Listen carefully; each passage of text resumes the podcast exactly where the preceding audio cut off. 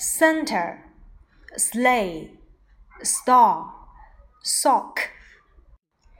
还记得我们在《Hello Teddy》里面所学过的儿歌吗？Santa Claus in a sleigh, put a star in a sock。注意 “s” 的这个发音，舌尖轻轻地抵住你的牙齿后龈，然后呢，气流从齿缝间流出。s Santa, sleigh。star sock。那么 s 所对应的浊辅音 z z z，声带震动，口型不变 z zero zoo zebra zipper。Mr. Zero, the zookeeper, saw a zebra with a zipper. Z。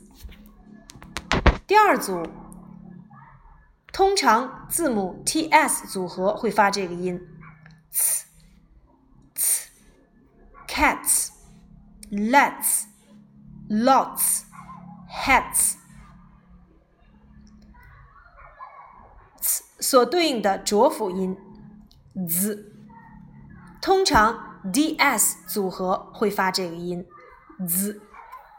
beds, kinds, fields, sands。第三组音我们称之为咬舌音，舌尖轻轻地被你的牙齿咬住，来发出这两组音。清辅音 thank, thin, three, mouth。